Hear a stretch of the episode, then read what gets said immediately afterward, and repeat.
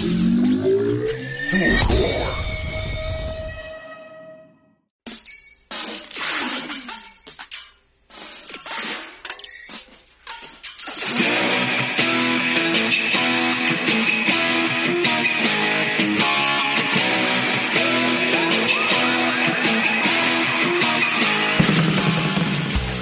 doy la bienvenida a un nuevo capítulo de Quantum Astronomy. En esta vez hablaremos sobre predecir el futuro y cuáles son las habilidades que tenemos para hacer eso en ciencia y en matemática. Conmigo se encuentra el astrofísico teórico de la Universidad Católica y todavía no víctima del COVID-19, Luis Rodríguez.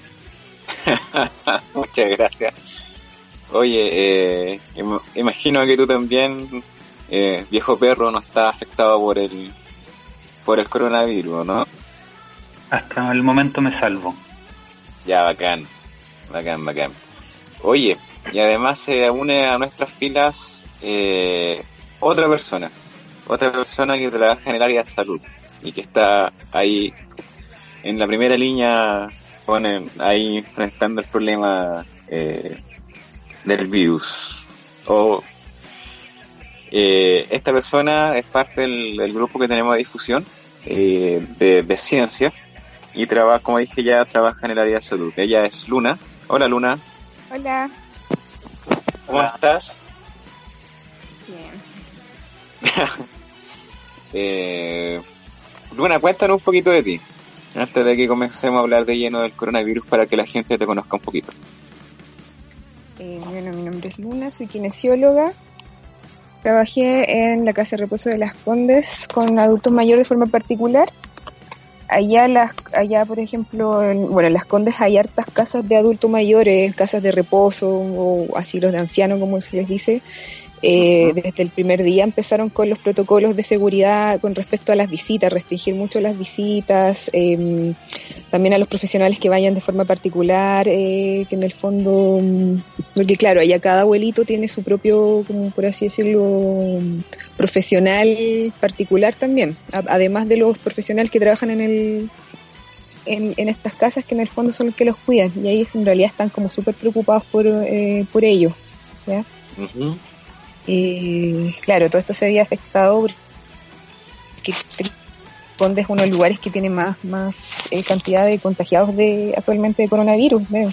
Como la nueva zona cero del, de, la, de la región y Claro. igual está como bastante complicado, sobre todo porque la mayoría de la gente que trabaja allá es precisamente del áreas periféricas, Puente Alto, La Florida, eh, San Bernardo, Quinta Normal, incluso de regiones. Entonces eso se ha visto como bien restringido en ese sentido, ya porque claro, cada uno se tiene que quedar ahora en su casa y, y dejar a los profesionales que quedan allá, que en el fondo son los técnicos y cuidadores de los adultos mayores, eh, tratando de no exponerlos lo más, lo más posible a, a como visitas. Claro, claro, hay que hacer el, el aislamiento que se pide. Claro, Es difícil mientras siga, o sea, exista presión para que la gente vaya a trabajar. pues, tiene, hay que tener en consideración que el todo el sistema laboral acá en Chile, o al menos para el pueblo, es súper precario. Entonces, dejar de trabajar significa dejar de recibir ingresos para la mayoría de las personas. sí, es súper Justamente quienes complicado. más se tienen que mover, quienes más se tienen que mover para trabajar es gente que más necesita la plata. Exacto. Y justamente, claro, van para allá. En redes sociales han circulado varias fotos de micros que bajan llenas, puros trabajadores de allá del, del barrio alto. De hecho, en Brasil creo que fue que una trabajadora doméstica murió porque el hogar donde trabajaba, una de las tías para las que trabajaba estaba infectada por el, por el virus y se lo pegó.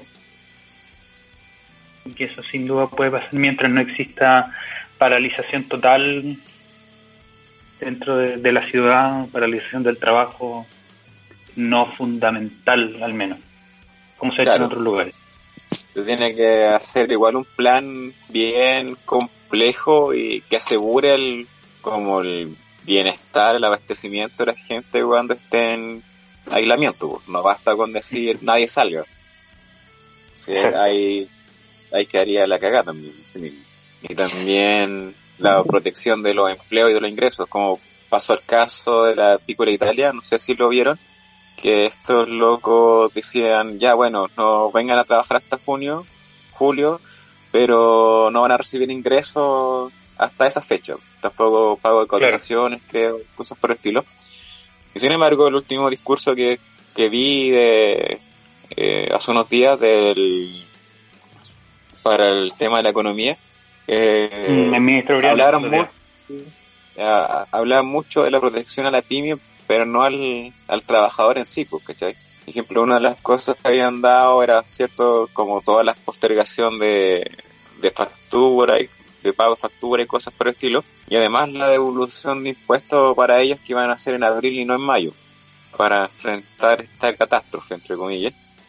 Y, y no a la gente, pues, bueno, ¿cachai? Y a la gente es la que eh, igual no, no, le van a pagar a las personas, igual la gente no está recibiendo ingresos, y la, los otros, eh, como no regulan precios ni nada, igual van a disparar los precios de algunas cosas y va a empezar a quedar más la caga. Entonces tiene que igual haber un control, un buen plan para declarar cuarentena. O sea, cuarentena total, así, un cierre abrupto. Claro, es un tema complicado, eh, que ya está centralizado el tema de los trabajos acá en Santiago. Eh, claro, la mayoría son vienen de periferia, incluso algunos gente que viene de regiones, Rancagua, Villa Alemana, a trabajar acá a Santiago, porque en el fondo acá hay más pega. Y, y no solamente la Piccola Italia, sino son otros centros que son que, que hicieron esa, como por así decirlo, esa práctica del permiso sin goce de sueldo por dos meses, por tal fecha, y es súper complicado, sobre todo porque hay, tan, mucho inmigrante que está necesitando el tema de las cotizaciones para mantener su estadía acá en Chile. Eh, y además, claro, el tema de estar eh, gente que tiene que pagar arriendos todos los meses y quedarse meses eh, sin sueldo es súper complejo. no sé si lo vieron, que hay, que hay lugares que ya están tomando casi en sus propias manos el tema del aislamiento, la cuarentena, tratando como de no dejar entrar eh, buses, sin embargo muchos de esos buses vienen con gente que trabaja desde otras regiones, entonces también es tan complicado eh, eh, esa situación. Es verdad, es verdad, los casos que han, han saltado eh, recientemente, de hecho, en las últimas horas han sido de lugares del litoral central, del Garrobo era o no, donde los mismos pobladores de ahí le están impidiendo el paso, que en ese caso al menos era los videos compartidos con eh, gente que iba a vacacionar prácticamente por allá. O sea, hacer, entre comillas, hacer la cuarentena allá. Claro, habían incluso mostrado que estaban acaparando ciertas vacunas también y, y medicamentos cuando en verdad no estaban alcanzando bien para los locatarios. Oye, Luna, en, tu trabajo y en la Casa de Reposo de las Condes, ¿interactuabas principalmente con gente que tenía que viajar mucho para llegar al trabajo? Eh, sí, algunos, claro, eran la mayoría eran, por ejemplo, extranjeros, entonces son de Santiago Centro.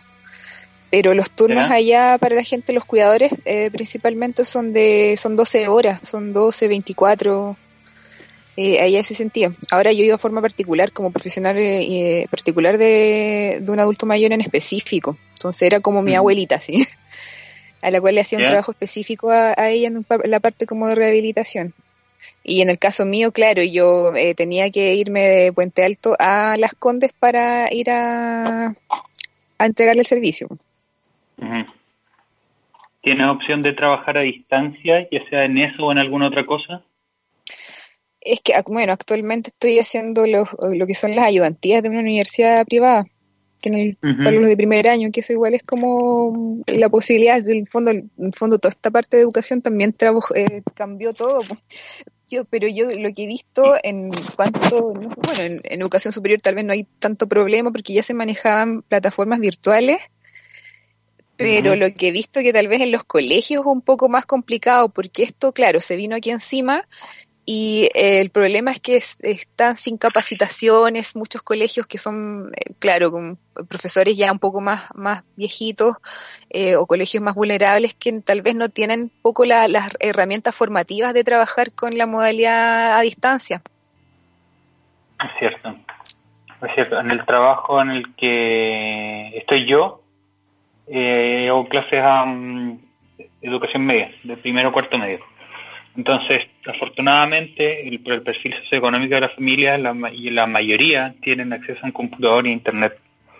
Entonces, hasta el momento nos estamos salvando con subir material de clases y algunas actividades evaluadas, eh, teniendo los recuerdos, claro, con gente que no tiene acceso tan libre a internet y que tiene que compartir con algún familiar o alguno de sus eh, hermanos, incluso quienes tienen más de un hermano en el colegio eh, pero con otros profesionales de la educación con quienes estoy en contacto, por ejemplo, que trabajan en contextos rurales, no tienen cómo entregar clases a distancia. Sí, mira, yo también hice clase en colegio vulnerable durante hartos años, eh, la parte de biología, ciencias. Eh, sí, no, mm, claro, estamos hablando de, eh, en el caso mío, hice educación para adultos, por lo tanto hay desde jóvenes eh, menores de edad hasta mayores de edad, incluso abuelitos eh, extranjeros eh, sacando el cuarto medio. Entonces hay un tema también comunicacional y como de, mm, de, barrera también social y también de etaria, también en respecto a la, a la, a la tecnología de la educación a distancia. esos son todos desafíos que han surgido por esta eh, pandemia y las medidas que se han tomado de parte de las autoridades aquí en el país. Hablemos un poquito entonces de esas medidas que han sido altamente criticadas por ser insuficientes.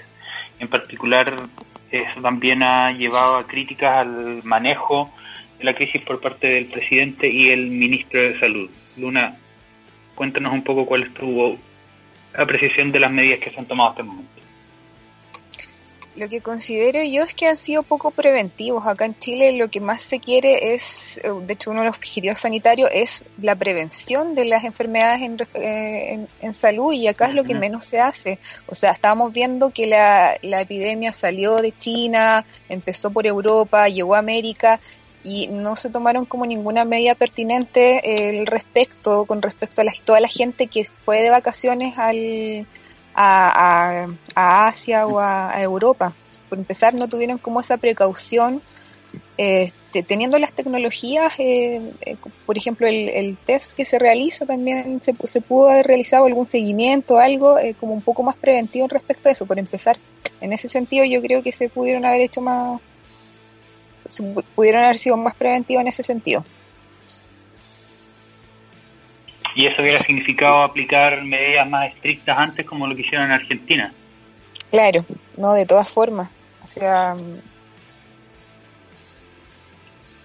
aplicar medidas de seguridad en las, en las barreras de en, las barreras, ¿cómo se llama? los límites, en las aduanas y también con todo esto que está pasando ahora con el tema del teletrabajo, pudieron haberse hecho, eh, ver, eh, haberse pensado antes, o sea, los colegios, profesores pudieron haber tenido en enero capacitaciones respecto a, la, a lo que es educación a distancia, las universidades o todos los trabajos, haber tenido algún protocolo de qué hacer en caso de eh, que llegaran a sus instalaciones personas que venían de vacaciones. O sea, hay lugares de trabajo que atienden gente, principalmente personas, y por lo tanto, ¿qué hacen? O sea, ¿qué pasa si justo atendieron a alguien, no solo en salud, sino todo, estamos hablando de todo sentido?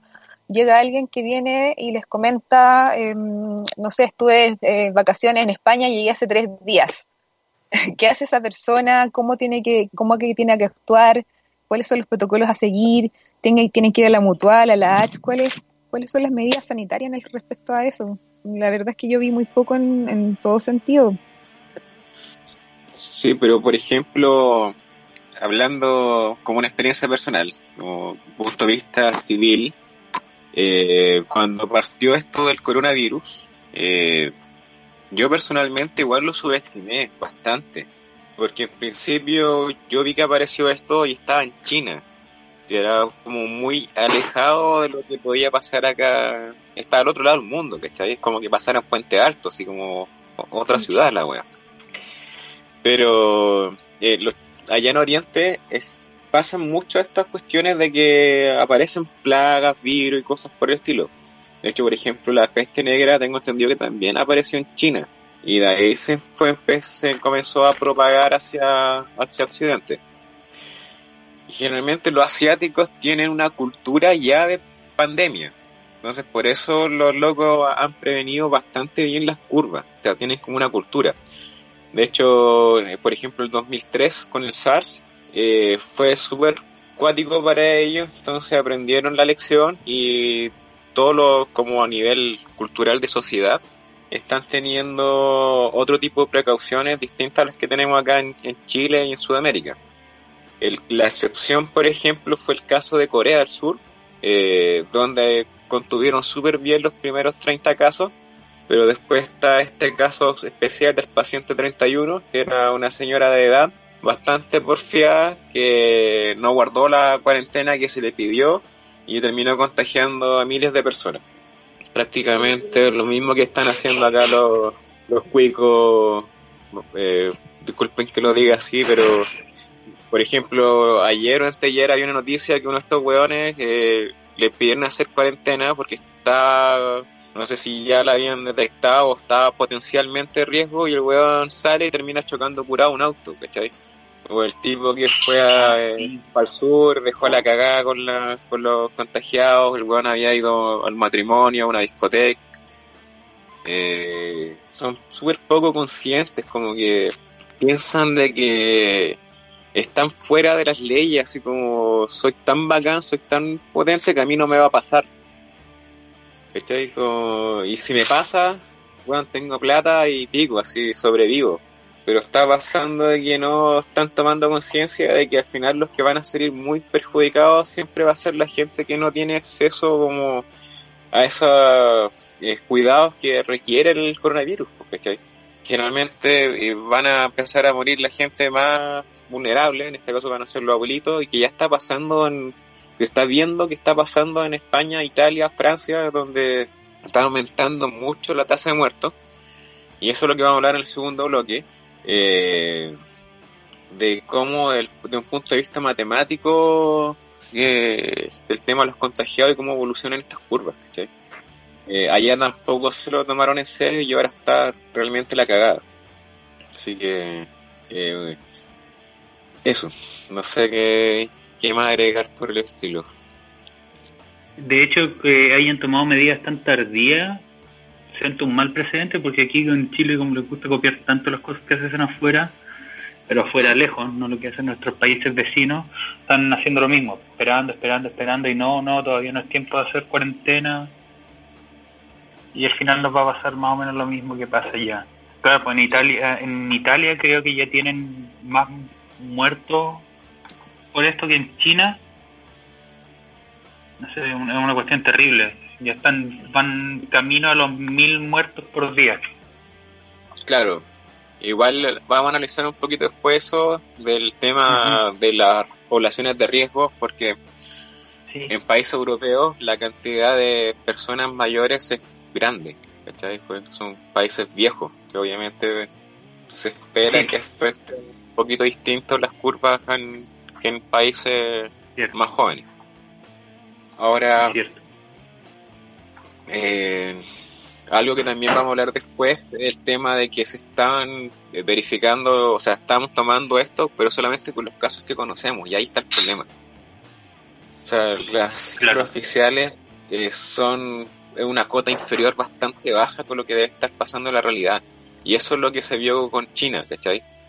Eh, lo vamos a hablar después con el, con el tema de los modelos. Ahora, la experiencia que yo he tenido con el tema del coronavirus han sido la experiencia que yo he escuchado de mis amigos, que, que también tenían viajes programados, muchos de ellos, eh, a Europa, y pasaron cuando eh, pues estaban allá, pasó lo mismo que yo dije, que subestima, uno subestima esto, pero estaban cuando no, no estaba la gran cagada, por así decirlo. Es como cuando aquí recién se estaba, es como que se estuvieran detectando los primeros casos, por así decirlo. Y cuando, y cuando volvieron, eh, no les tomaron ningún test, así como aduana los dejaba pasar libremente, llamaban para saber si es que tenían los síntomas y toda la cuestión, muy poco eh, respaldo y ahora también los test que hacen son súper superficiales porque lo que hacen es mucho es tomarte la temperatura más allá y no son los test más concretos. De hecho, pasó en San Francisco, por ejemplo, que los test que hacían estaban malos. Bueno, que hicieron sus propios test porque no daban abasto, pero eh, no, de, no, de verdad no mostraban si estaban contagiados o no. Pero bueno, aquí Luna no, no, puede aclarar. Sí. puedes pasar, bueno, pueden pasar varias cosas. Puedes tener, puedes portar el virus y no tener, no mostrar los casos todavía, o sea, los síntomas todavía, que esa incubación, que en este caso son 7, 10 días, algo así. son de 2 a 14 días lo, el tema de la incubación del, del, virus. O sea, tú puedes estar hasta dos semanas sin ningún síntoma. Eh, por lo general, los virus en general se, a los 5 o 7 días ya uno ya presenta sintomatología.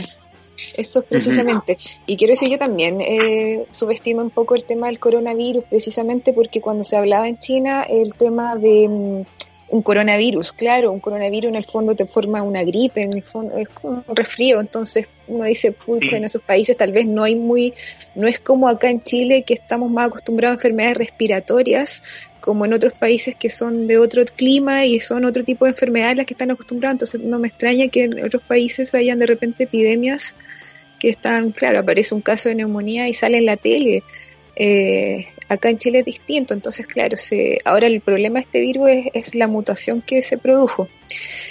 Y respecto a los test, acá en Chile, bueno, tengo entendido, es lo que me, me comentaron en realidad, que al principio había un solo lugar que era el IST, el que estaba haciendo las pruebas de coronavirus. Obviamente que no iba a dar abasto y yo tuve la oportunidad de uno de mis pacientes era la, una encargada de la que está prestando los servicios a todos los hospitales, que claro, me dijo que le estaba yendo súper bien porque le habían pedido el, la asesoría en, lo que era el, eh, biología molecular, en el fondo el test, eh, para poder tenerlo en más de, en, todos los hospitales, en la mayoría de los hospitales, incluso privados y estatales, entonces en varias regiones.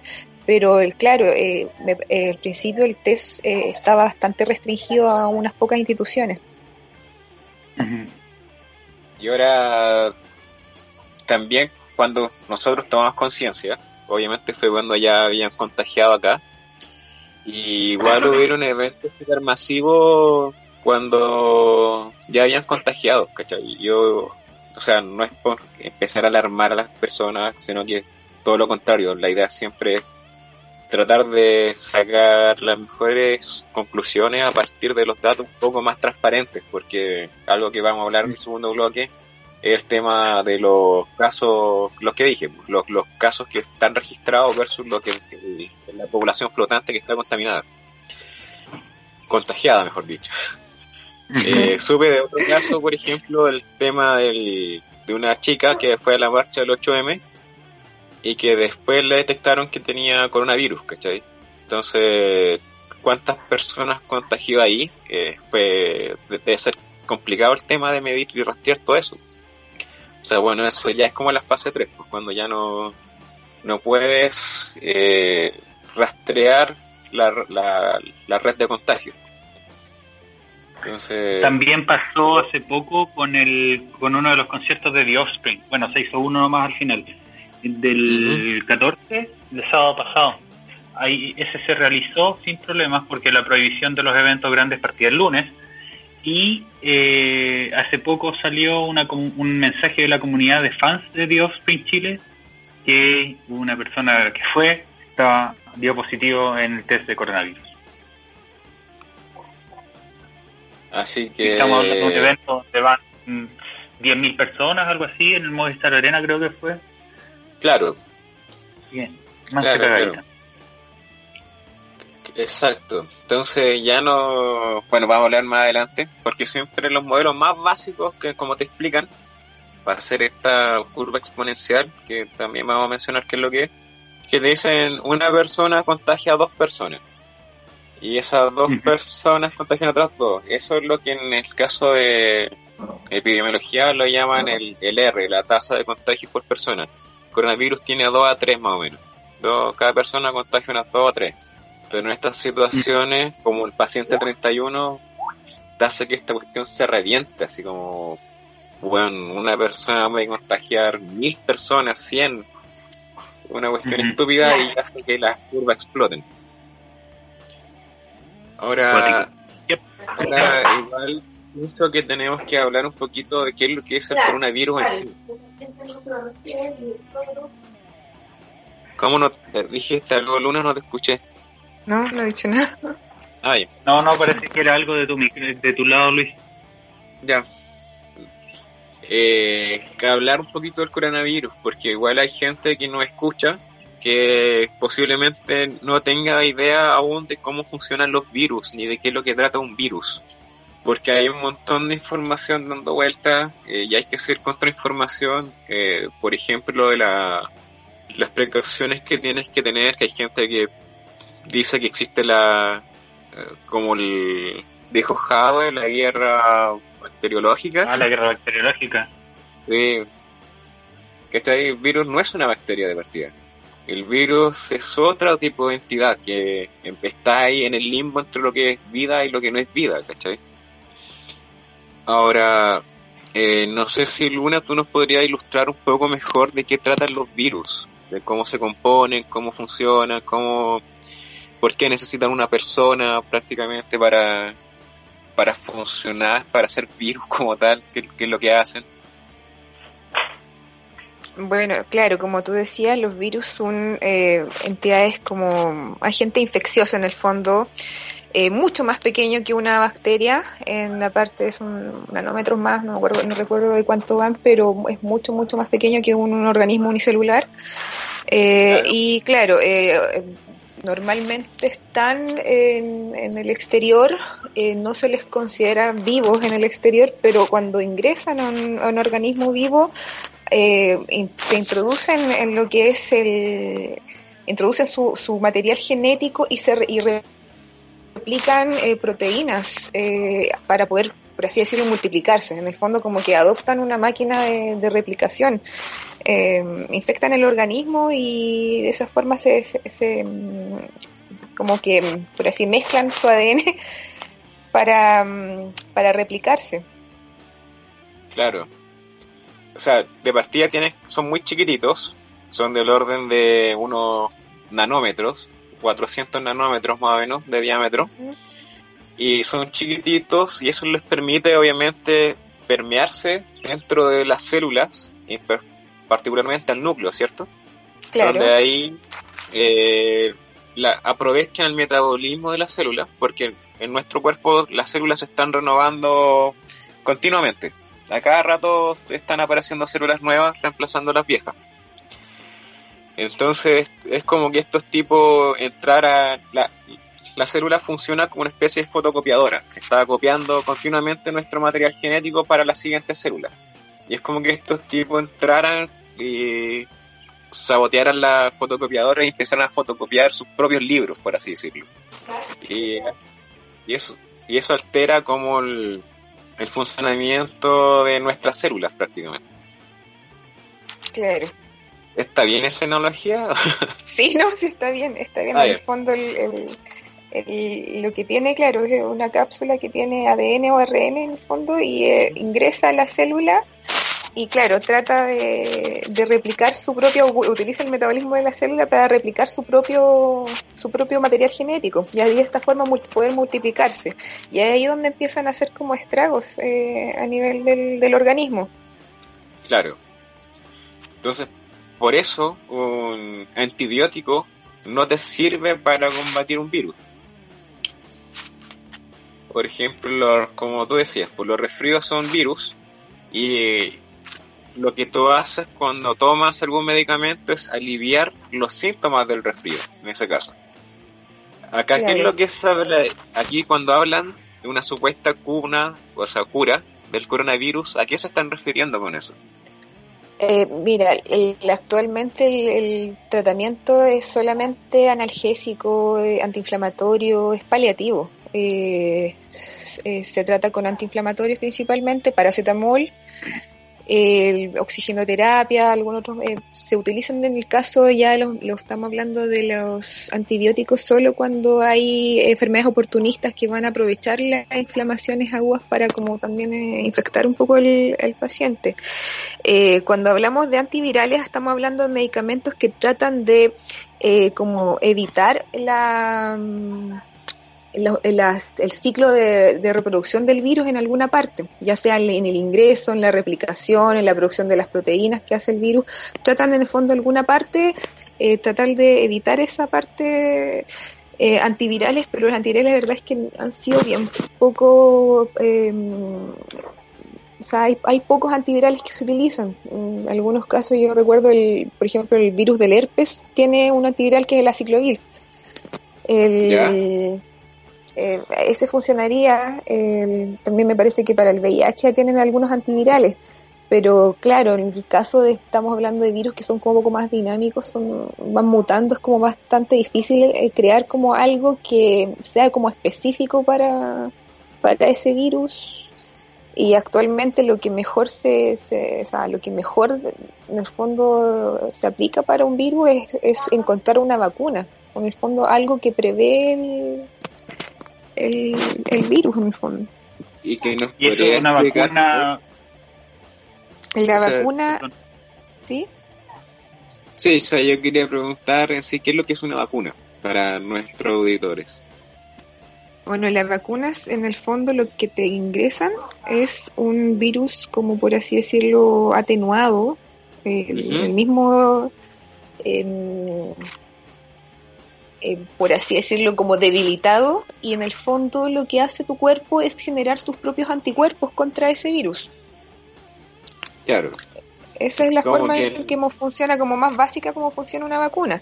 Ahora, ¿cómo lograr debilitar un virus que está como súper fuerte y súper mutado? Eso es lo que se trata de lograr eh, en, el fondo. En eh, la vacuna es como algo bien, bien, bien simple porque en el fondo apela a tu propio sistema inmune que tú adquieras una inmunidad a través del sistema inmunológico.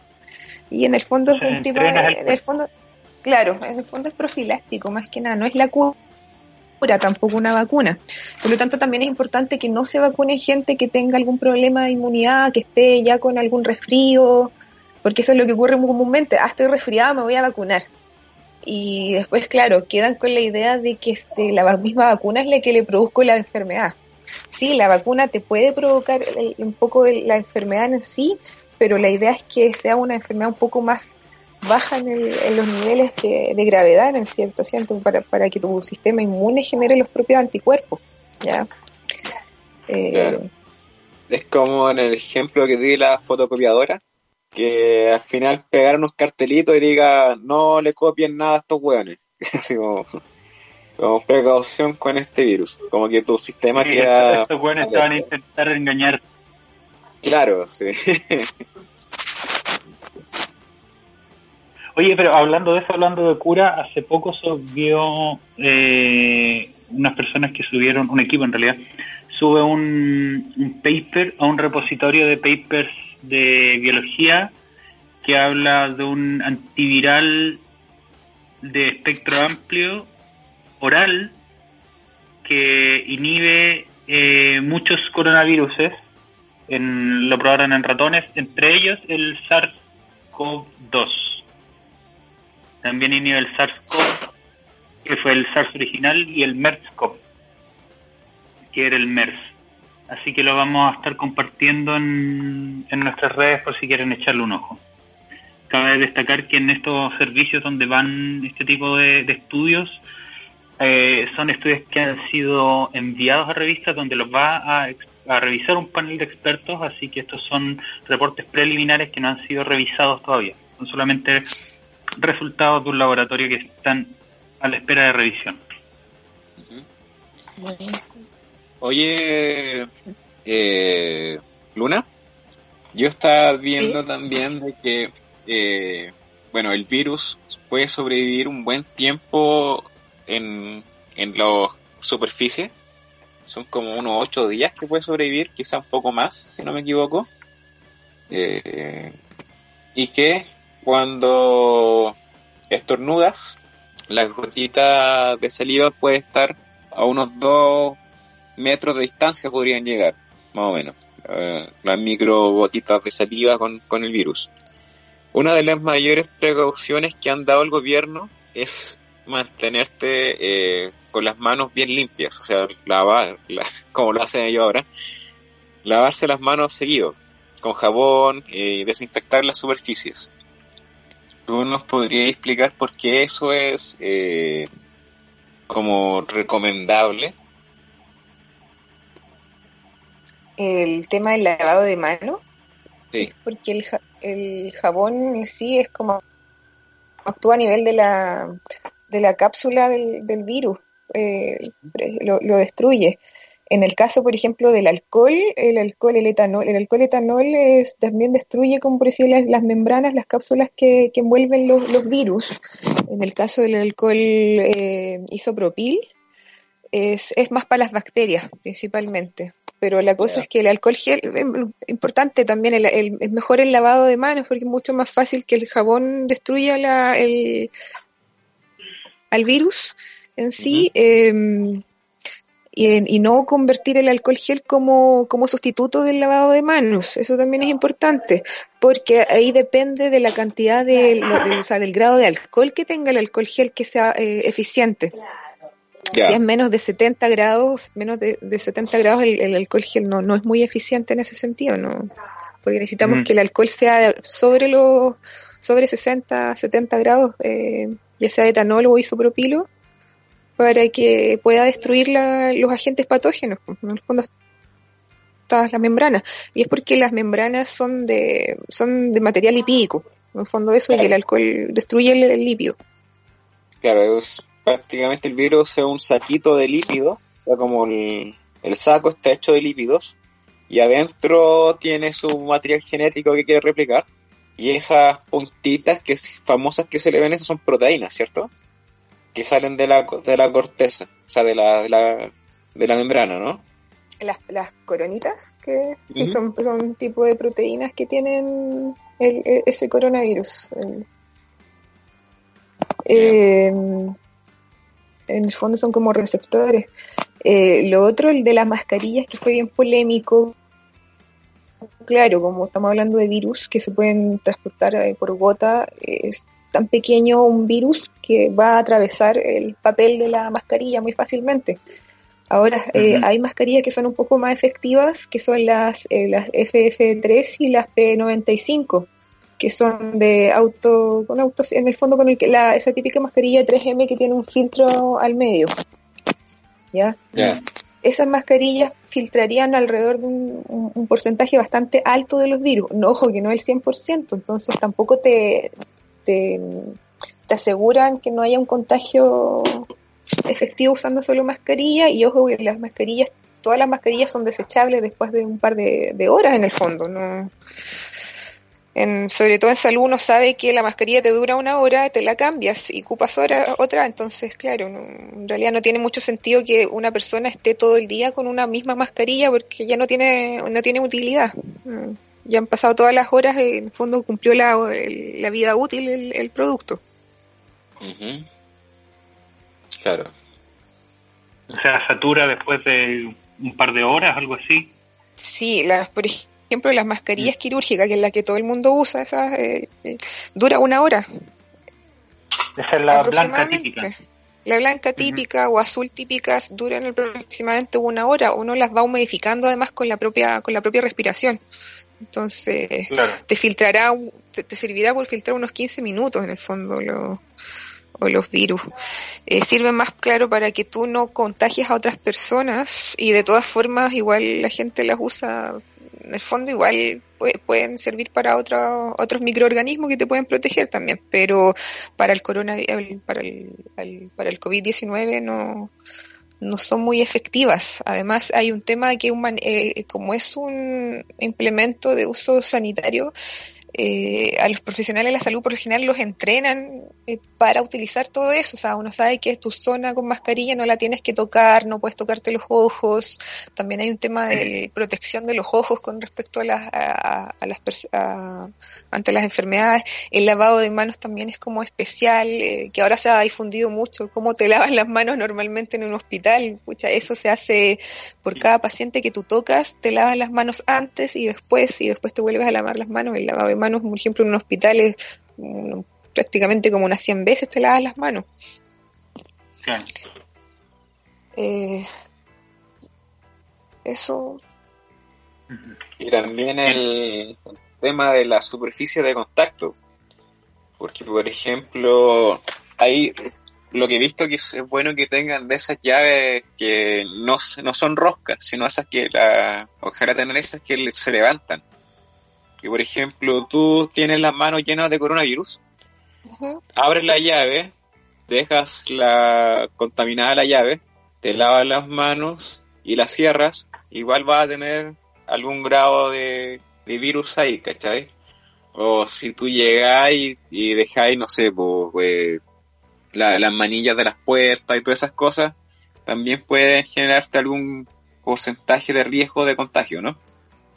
Eh, claro, sí, principalmente superficies. Eh, se tiene, hay una forma igual para el lavado de manos, claro, una forma de abrir la llave con el codo, eh, dejar el, claro, dejar el agua corriendo, lavarte las manos, ojalá el, el, el, donde sacas el papel eh, sea estos como automáticos o de estos que se tiran, pero si no, también con el codo, sacar el papel con el codo, lavarte las, secarte las manos, cerrar todo, eh, aprovecha ahí el mismo papel para tal vez, ¿cómo se llama?, cerrar un poco, sino con el mismo codo se, eh, cerrar la llave.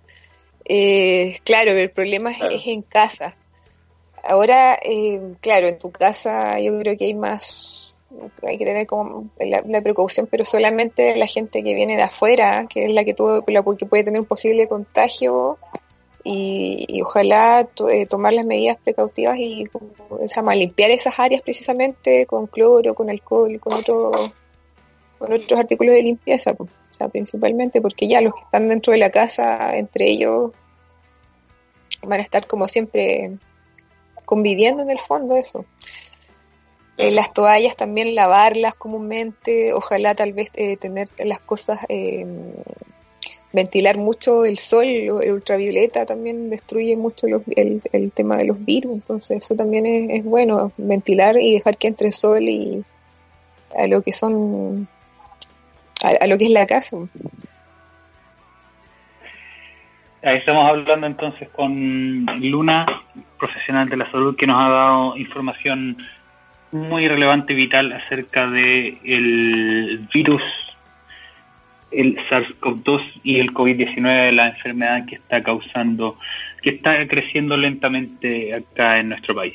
Entonces, vamos a dejar hasta acá este bloque y justamente sobre el crecimiento de los casos de esta enfermedad y cómo lo podemos modelar, vamos a hablar en los siguientes bloques. Por mientras nos vamos a ir con un break musical Vamos a hablar de modelos matemáticos. Esta canción se llama Instant Predictions. Es de Hawkwind Like Orchestra. Que la disfruten.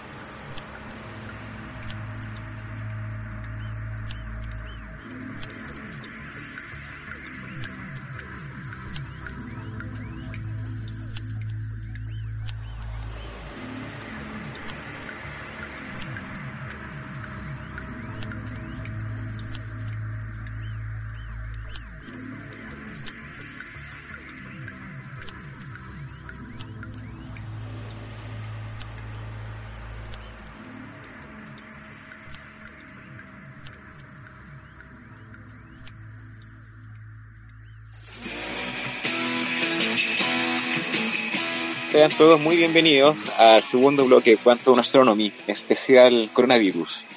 En el primer bloque hablamos sobre eh, la contingencia del coronavirus, qué es lo que es el, este virus, cómo son las medidas de precaución que ha tomado el gobierno eh, y las medidas de precauciones que tienen que tomar ustedes y nosotros en, en, nuestras casas. Ahora, el, eh, bueno, en ese bloque, este, estuvimos también con, con Luna, que nos, nos, sigue acompañando, especialista en el área de la salud. Y ahora eh, vamos a hablar del el área donde nosotros podemos contribuir más que en la parte de, lo, de la matemática, de las curvas de evolución y cosas por el estilo. Simon, cuéntame, tú jugando eh, estuviste metiéndote en el tema de los modelos, tomaste los datos conocidos eh, hasta ahora, los confirmados, y eh, pusiste una curva, ¿cierto? Exacto. ¿Me escuchas? Sí, te escucho. Bloqueaste una curva. ¿Me escucháis bien? Sí, te escucho bien. Ya. Eh, y tú graficaste, un, graficaste una curva que es eh, lo que llamamos una curva exponencial. ¿Podría explicarnos un poco qué trata esa curva? ¿Qué es lo que es una exponencial? ¿A qué se refiere? Por, por supuesto. Eh, etimológicamente, exponencial hace referencia a la existencia de un exponente que es en, en, la potencia, indica cuántas veces vas a multiplicar la cantidad que está siendo elevada, que se llama la base. Entonces el exponente es el numerito que va arriba en la potencia. Uh -huh. Y eso se aplica a situaciones donde hay un crecimiento que no es aditivo. Por ejemplo, eh, un crecimiento aditivo es cuánta eh, cuánto pagas por cuánto pan llevas. Si tú llevas el doble de, o el triple pan, vas a pagar más según el, el, peso y cada kilo que agregues le va a agregar una cantidad constante a cuánto tú vas a pagar. Mientras que las curvas exponenciales eh, sirven para describir situaciones donde el cambio es multiplicativo, como por ejemplo una cadena de favores. Tú tienes una, tú le haces un favor a tres personas a dos personas, digamos, y les dices, la condición es que ustedes ahora le hagan ese favor a dos personas más. O lo que se está viendo ahora en redes sociales, todas esas cosas ridículas que salen con la cuarentena de gente que te etiqueta para compartir música, fotos, cosas así. Entonces tú, a ti te llega el desafío, tú etiquetas a tres personas más, esas personas etiquetan a tres personas más, entonces en cada paso no se agrega una no se suma una cantidad constante, sino que se multiplica por una cantidad constante. Y ahí claro. entonces aparece el concepto de potencia, que en cada paso tú vas multiplicando por una cantidad.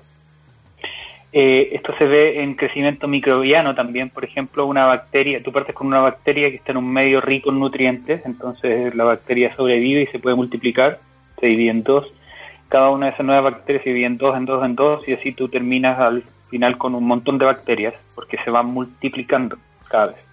Lo mismo puede pasar entonces con estas curvas de contagio, donde tú tienes una persona que contagia, como lo decía recién Luis, esta cantidad R, contagia dos o tres personas y cada una de esas personas puede contagiar más, más, más, más y así. Entonces, por lo mismo, el número de personas que tiene el virus, pues, eh, que está contagiada con el virus, se puede modelar con una curva exponencial. En teoría. Y eso es al principio. También tiene varias limitaciones. Claro. Eh, ahora, obviamente el modelo de la curva siempre va a ser exponencial por las razones que se está propagando la cuestión, porque es multiplicativa. Exacto. Entonces, ahí prácticamente es como la mejor exponencial que tú le puedas ajustar. Pero la pregunta es, eh, ¿es real esa exponencial? Esa curva está prediciendo que cada vez, eh, no sé, vos, partimos con, eh, no tengo la curva que tú hiciste, déjame ver si... Ya, partimos con un caso, por ejemplo, yo aquí le tengo, es un caso el primer día, tres casos el segundo día, cuatro el tercero, cinco el cuarto, siete el quinto y así, va creciendo. Claro, en un momento se ve que va partiendo lentito, pero llega un momento en que explota y empieza a crecer estúpidamente rápido. Acá, eh, ¿cuánto llevamos hasta hoy día? 400 y tanto. Eh, hoy no, hoy, bueno, los datos que salieron hoy, que eh, liberó el Ministerio de Salud, que son datos recopilados hasta las 9 de la noche de ayer, son 537 casos. Ya, esto es el 21 de marzo. O sea, hoy día sábado 21 de marzo, estos serían los datos de ayer. Sí, de ayer hasta las 9 de la noche. ¿Cuánto eran? 537. 537.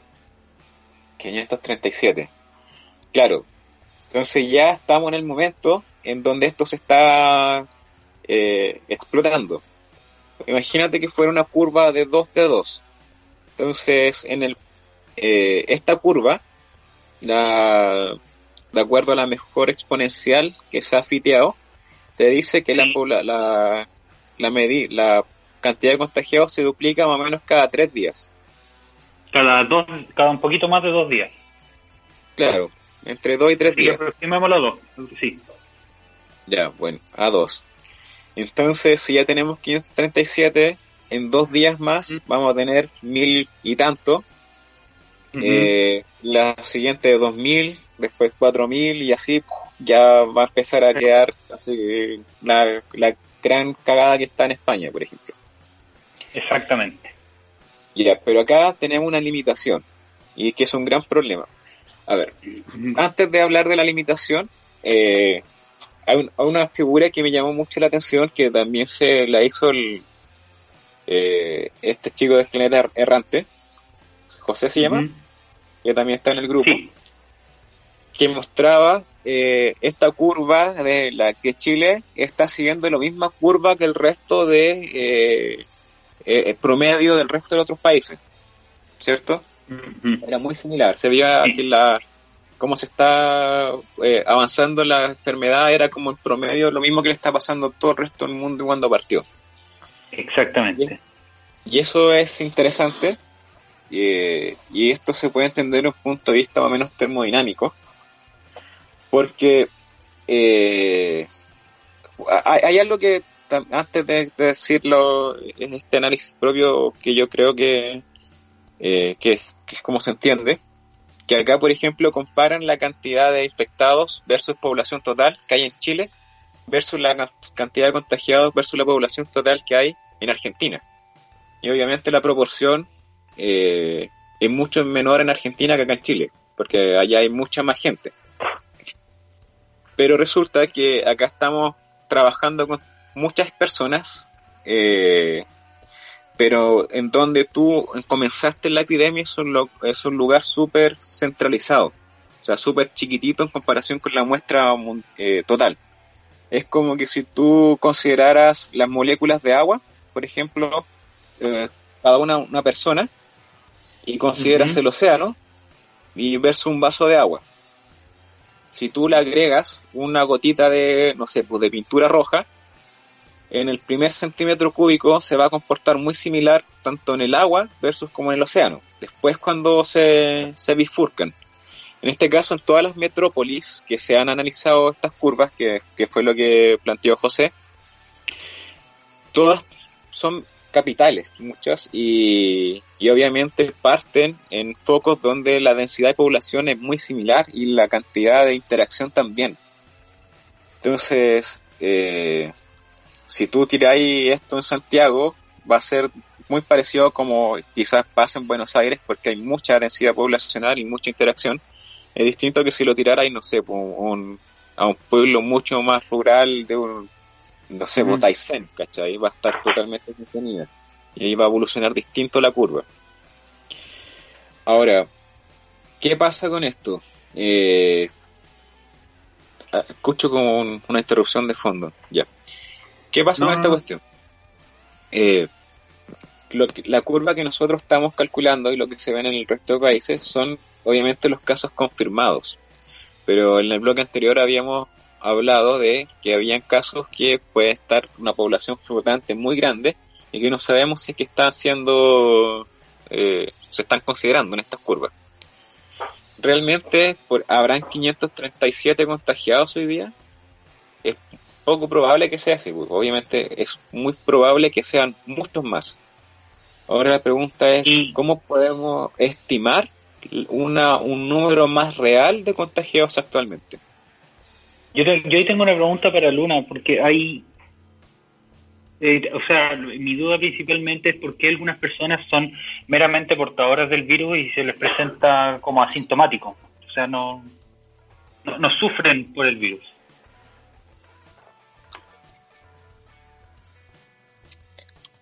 Eh, la, verdad sí, sí, sí.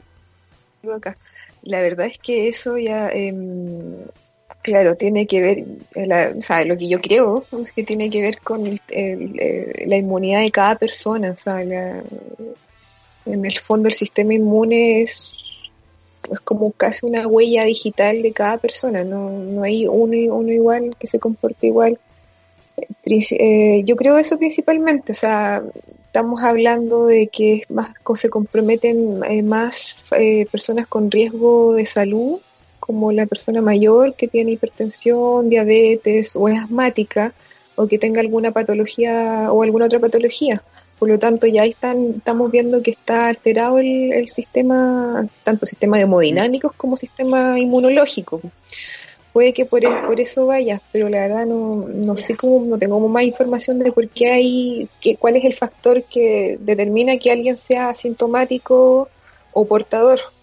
Ahora tengo entendido que hay pocos portadores actualmente, que en realidad hay, eh, lo que sí he visto hay mucha paranoia, mucha gente que cree que es portadora y, y eso es más que nada como esta psicosis que se está volviendo, en el fondo están haciendo como síntomas eh, psicosomáticos, ya de, creer que cualquier cosa, de ah, un poco y soy portador, puedo contagiarlos a todos, pero es muy poco probable que alguien que no tenga síntomas sea portador.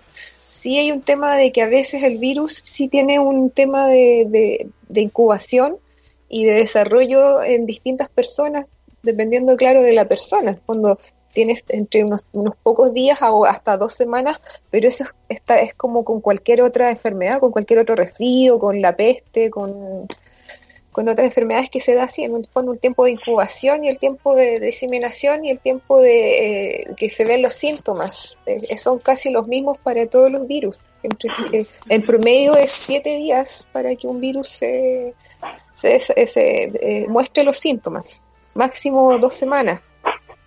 Pero más allá de eso es, como raro el tema de los asintomáticos o portadores. Yo sé que son pocos en el fondo. Sí, son pocos, pero justamente como no presentan síntomas, yo he visto algunos papers que indican o notas que indican que la mayoría de los contagios puede estar causado por pacientes asintomáticos. Porque como no saben que tienen el virus, salen siguen haciendo su vida lo más normalmente posible y ahí dejan las cosas porque suelen repartir el virus. Claro, ahora yo tengo entendido que las, los, eh, los, como los niveles de gravedad del mismo virus también es distinto. O sea, hay gente que la mandan con paracetamol para la casa y hay otras personas que terminan hospitalizadas con intubación. O sea, la, diferencia se da dependiendo de, de, otros factores como internos de cada persona. Eh, por, lo general patología asociada. Lo que cabe destacar de este virus es que es bastante agresivo. O sea, estamos hablando de un, si empezó como un coronavirus, que es un virus de un resfrío, a, hacer un SARS-CoV, eh, que es el, un síndrome respiratorio agudo grave. Eh, estamos hablando de un virus que atraviesa todas las barreras defensivas que tiene el sistema respiratorio hasta llegar a lo más básico que es el alveolo, en el fondo, que es donde se produce el intercambio gaseoso. Y eso es lo que, ahí es donde se producen las neumonías. Eh, y, eso es la, y cualquier neumonía sigue siendo grave, o sea, cualquier eh, resfrío no puede, o sea, cualquier eh, virus se puede transformar en neumonía si no se tienen los cuidados o si la persona ya tiene una patología de base que la agrave, que agrava esta, esta situación en fondo. Neumonía es acumulación de materia en los pulmones, ¿no? Las neumonias son, claro, la inflamación, eso como lo que dicen el líquido, los pulmones, en el fondo se produce una inflamación a nivel del tejido del parénquima alveolar y eh, hay un proceso de exudación. Eh, claro, eh, la misma inflamación, la vía respiratoria produce mucosidades para proteger del, de la gente, inactivar un poco el movimiento. el problema es que esta inflamación es, como se llama, abarca demasiado todos los pulmones y a la base pulmonar, y ahí es donde afecta a nivel hemodinámico la, la, salud de la persona. Todas las infecciones son sí se pueden, eh, ¿cómo se llama? Se, pueden agravar y terminar en muerte, en un caso de septicemias que vayan para la sangre y después como que abarcan otros órganos. Claro. Bueno, Luis. Sí, eh, para agregar un punto de vista matemático, de las cifras reales. Algo que hacen estadística los epidemiólogos, no sé si lo, lo pronuncié bien, es que empiezan a hacer cálculos a partir de las primeras muertes. Por ejemplo, ya en Chile nosotros hoy día, 21 eh, de marzo, eh, anunciaron la primera, la primera muerte. Por ejemplo, en en Washington, que es un es como el Wuhan de Estados Unidos, donde está la cagada, el 29 de febrero tenían como 100 contagiados y hace unos días eh, tuvieron su primer caso de muerte. ¿Cómo hacer eso para estimar? En el caso de Washington, el tiempo en que se duplica era de 6.2 días, eh, a diferencia que el de nosotros es mucho más rápido. Y acá la primera persona murió a los 17 días. Entonces, eh, si tú tomas el 2 elevado a 17 partido por 6, eso te da 8, más o menos, como un 2 elevado a 3. Eso quiere decir que inicialmente habían 800 casos en vez que 100 que los que habían diagnosticado ese día cuando se contagiaron para producir la tasa de muertes que hay ahora, si estáis considerando que la tasa de muerte es del orden del 1% del coronavirus. Entonces, en ese entonces en Washington no habían 100, sino que habían 800 cuando se generó esa muerte. Entonces, imagínate acá en Chile, eh, ahora que hubo la primera muerte, y ponle que también esos 18, 17 días eh, que desde que se contagió, y acá es 2 elevado a 18, ahora es, es partido por 2 un día elevado, todo elevado a 9, una cuestión por el estilo. Son una cantidad de contagiados estúpidamente grande que probablemente aún no lo saben.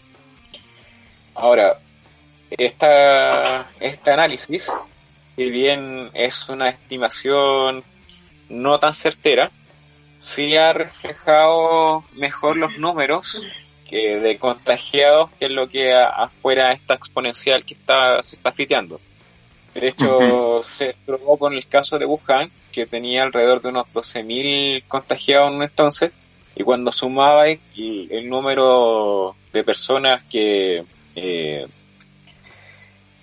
que eh, pronosticó esta, este pequeño análisis a través de, las muertes de las primeras personas, se pudo reconstruir la curva y, y mostrar mejor la cantidad de contagiados que habían realmente. Entonces, eh, lo que está pasando ahora en Santiago es que probablemente haya mucho más contagiados de lo que nosotros eh, pensamos. Y que la curva ¿Ah? perdón en, no solo en Santiago. Exacto en el, en el mundo. Y, puede dispararse las curvas la cosa es que eh, obviamente las curvas exponencial esto crece hasta el infinito. En un momento tiene que obviamente decaer. Tiene que frenarse la curva. Y eso es cuando se llama el peak, ¿cierto? Cuando hay un cambio... Cuando comienza a frenar. Cuando hay un cambio en la curvatura de la... Cuando ya no sube, sino que empieza a decrecer. sigue subiendo, pero, sigue subiendo, pero ahora el crecimiento va, va un poco más frenado. Eh, claro, que depende, de que tú ves los casos nuevos o los casos acumulativos. Claro, exactamente. Bueno, la cosa es que eh, en un momento, obviamente, como todos los modelos poblacionales, pues, tipo depredador presa y cosas así, empiezan a decaer. La cosa es que eh, ahí nosotros estábamos asumiendo de que se genera como una especie de campana de Gauss. Eh, tiene esa forma, pero estrictamente no debería ser una porque no son variables aleatorias. Pero se genera como esta montañita, la que muestran siempre, ¿cierto? Ahora, eh, han mostrado que la mejor forma de eh, hacer de que esta curva no se dispara tanto, que la montaña que genera esta curva no sea tan grande, es eh, el aislamiento social, que es lo que llaman el aplanamiento de la curva, que hacen de que esta, esta montañita se aplane y que una montaña mucho más baja. Entonces la cantidad de infectados que tienes al mismo tiempo disminuye y el sistema te empieza a dar abasto. Y eso es lo que se ha probado durante muchos años y es lo que mejor ha dado resultados para enfrentar una epidemia. La cosa es que han habido casos en Estados Unidos eh, donde en epidemias anteriores, eh, de acuerdo a las de acuerdo a las medidas que se han tomado, se han podido estudiar qué tan efectivas son y obviamente el aislamiento ha sido el, mejor de todo, pero pasaba que pasaba que cuando eh, ponían reglas muy estrictas para la cuarentena y después las bajaban, se comenzaba un segundo pic y en algunos casos se vio que era mucho más, eh, eh, más, más violento, como en el caso de Denver en 1918 por una pandemia de resfrío, de, influenza, por así decirlo. Tenía dos pics cuando se, se, se, levantaron un poco las medidas restrictivas. Claro. Este, el tema es, serio, el, el tema de la, de la cuarentena, el quédate en tu casa. Ya han habido un montón de modelitos que han visto estos grafiquitos dinámicos con puntitos que iban chocando y que iban contagiando personas. Claro. Lo, lo, lo vi hasta en la tele. ¿Qué pasa? también tiene un símil termodinámico. Exactamente, exacto. De hecho, eh, la que tenías eh, puntitos de colores que cuando chocaban con uno que estaba en color significaba contagio. Era, era prácticamente las interacciones eh, que tenía un humano en contacto con, con otra con, con, otro ser contagiado. La cosa es que esto se comporta, este sistema, eh, mientras más agitadas estén las partículas, o sea, como mientras más movimientos tenga la ciudad, mientras más temperatura tenga el sistema, yo aquí ya me he hablado de la temperatura, que es una medida de la energía cinética del, sistema, eh, van a haber más contagios, ¿cierto? Ahora, si tú bajas la temperatura, o sea, quieres decir que eh, dejas, disminuye el movimiento de las partículas, sobre todo si los puedes detener, va a tener menos colisiones. Y eso matemáticamente también se puede demostrar. De hecho, si lo tratáis muy parecido a un gas ideal, de eso, así es como se estaba tratando casi. ¿Verdad? Los modelos se tratan esto, por lo que caché, como un gas de Van der Waals, que es como una pequeña mejora al gas ideal. Eh, pero todavía sirve el, el, temita, que el número de colisiones eh, va a seguir una estadística de Poisson. ¿Y qué es lo que una estadística de Poisson? Es un, ¿cómo decirlo? Es, son eventos que siguen un determinado periodo. Entonces, eh, y dependen, en este caso va a depender de la temperatura, qué tan fuerte se esa correlación. Entonces, como, por ejemplo, que pase un auto por fuera de tu casa, más o menos es una especie de, de, eh, de modelo de Poisson de estadística. Entonces, si tiene un, cierto periodo, tú puedes predecir, por ejemplo, puta, más o menos si pasa un auto cada dos horas, cuál es la probabilidad de que pase un auto cada una hora, ¿cachai? O que pase un auto en cinco minutos más. Acá va a pasar lo mismo, va a tener ese tipo de comportamiento el, el sistema, y si tú bajas la temperatura, la cantidad de colisiones se disminuyen exponencialmente la, la probabilidad de colisión y la probabilidad de contagio. Entonces, por eso es muy importante el aislamiento. Si tú bajáis la dinámica, la probabilidad del contagio disminuye mucho y se ve que eh, la, la, curva se aplana tal como lo necesitamos. Escucho voces. Escucho voces. Así que, eh, claro, el tema que ya estoy diciendo acá eh, no es alarmar a la gente, ¿cachai? Eh, sino que se tomen en serio la restricción de quédate en tu casa, hashtag quédate en tu casa, cuiculeado, porque en verdad hay una población contagiada. ¿Ah? Sobre todo eso. el, último.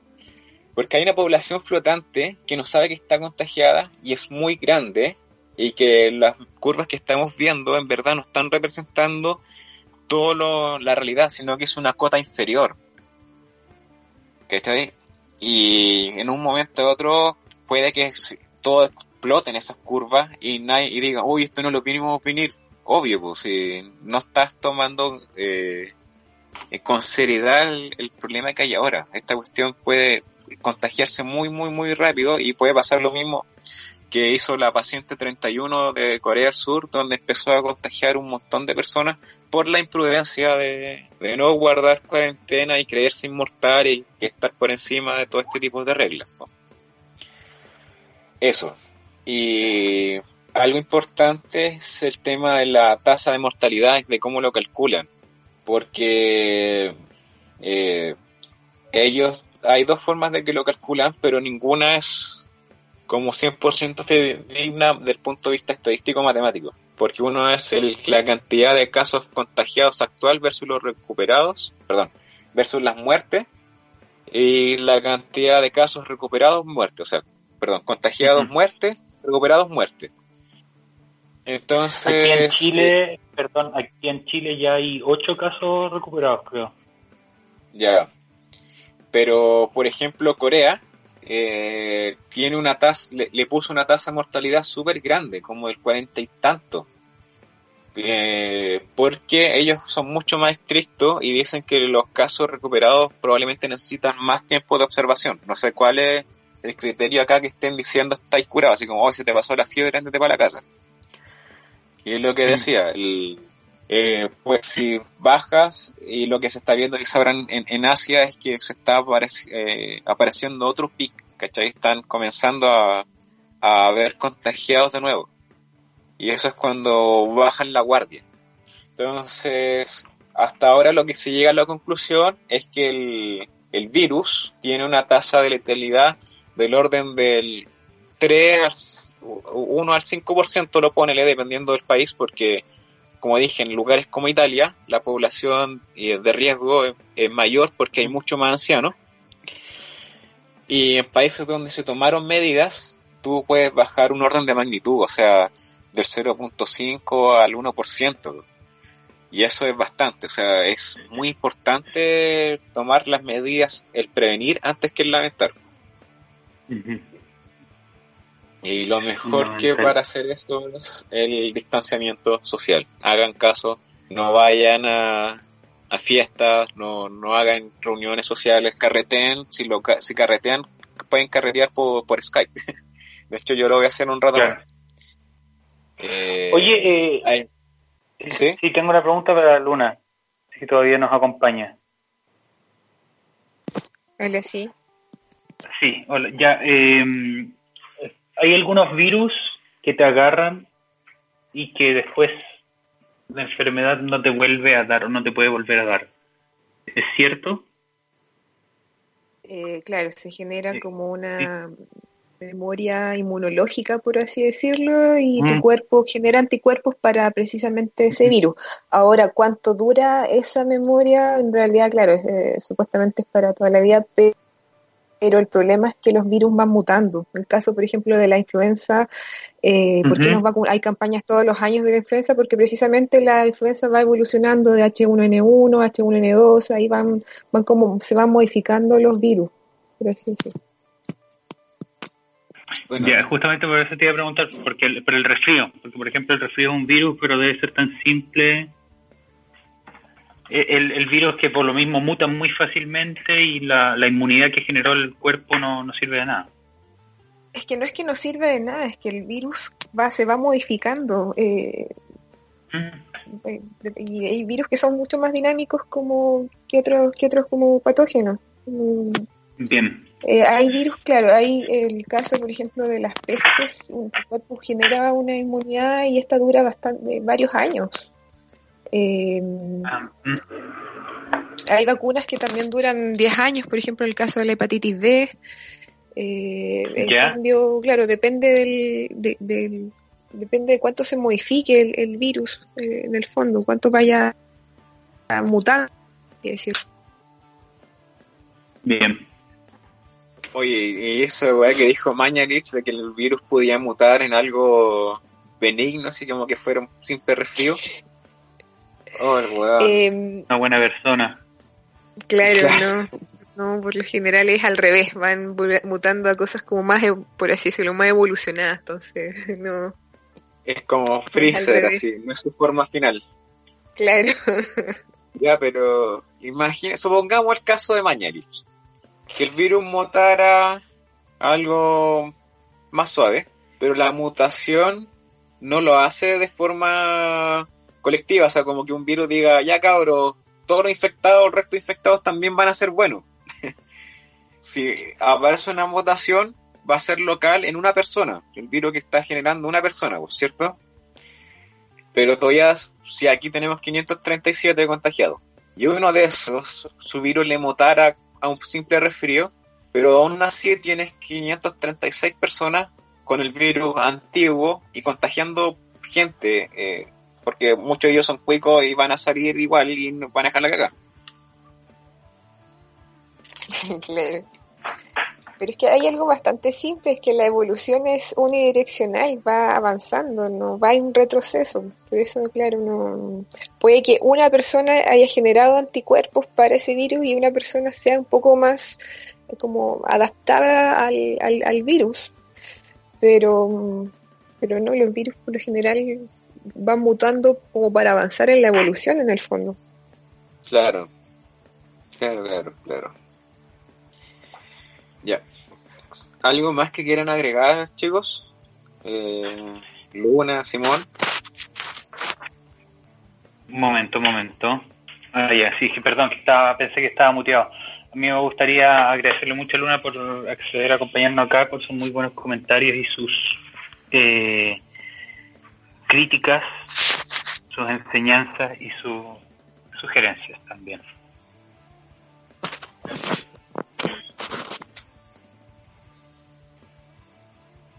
Sí, entonces, eh, Luna, ¿tú quieres agregar algo, alguna información que se haya quedado en el tintero? Eh, no, agradecer la, la oportunidad de participar en este espacio. Eh, y todo, y bueno, claro, me- o sea, mantener el tema de todas las eh, medidas de precaución que es importante tanto fuera como dentro del hogar. El tema del distanciamiento social, el tema de, mejorar un poco las, estas como eh, un poco la higiene que uno tenía acá, sobre todo como de, de una familia, entonces eso de compartírselo a, a los cepillos de dientes, olvídense de eso, compartírselo a los eh, servicios, las cucharas, cosas así, no ya tener un poco más de precaución en ese sentido. Simón, una consulta hace eh, dos o tres semanas, ¿cuántos contagiados teníamos? Eh, ah, te aviso, el- te, te digo el tiro. Hace. Bueno, llevamos 18 días desde el caso 1. Ya, entonces Eh, hace Entonces, si las muertes son de 17 días, el primer día que el caso 1, entre comillas, eh, Sí. no sería uno, serían alrededor de unas 500 personas contagiadas, como la curva partiría con eso, Ya. De acuerdo a la estimación que ocupan estos modelos de, de epidemiólogos. Ya. Es una cuestión igual al, como alarmante, entre comillas. El, en este momento hay reportados 24.000 casos en Estados Unidos, de los cuales casi la mitad está en el estado, no en la ciudad, de Nueva York. ¿Qué, qué es que eso? O sea, era para concluir el tema. Eh, lo primero es que, el, cómo funciona el virus, que se te mete y ocupa tu cuerpo, para, o sea, tus células para reproducirse y ahí te, te enfermas. Lo, eh, la, la, cura como tal eh, vendrían siendo cosas que van a atenuar los síntomas para sentirte mejor y se está buscando una vacuna que sería un virus del oído para que genere anticuerpos.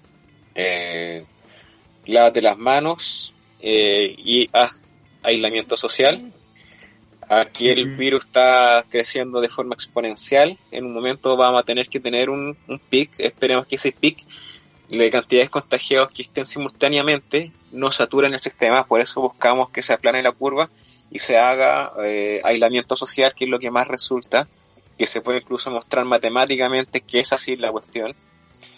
Y que la cantidad de contagiados que hay ahora deben ser mucho más de los que están ahí, se muestran y que eh, tengan cuidado, eh, cuídense y no lo hagan solamente como por ustedes, sino mm. que también por la gente que los rodea. Eh, todos tenemos padres, abuelos que, son más vulnerables, o también niños, no sé qué tanto es, con el tema de los niños. Así que ojo con eso. No se tomen a la ligera la cuestión. Si esto está la cagada en todo el mundo, no sea weón, que es en casa. Eso. Hay, medidas individuales que podemos tomar, pero de todas maneras hay que esperar también que la autoridad haga lo suyo y en este momento no nos acompaña mucho. Así que de momento hay que confiar en nosotros nomás. Confiar en Claro, como, como dicen, tienes la posibilidad de salvar el mundo quedándote en tu sillón. no la cagues, por favor. Así que no la cagues, por favor, exactamente. Exacto.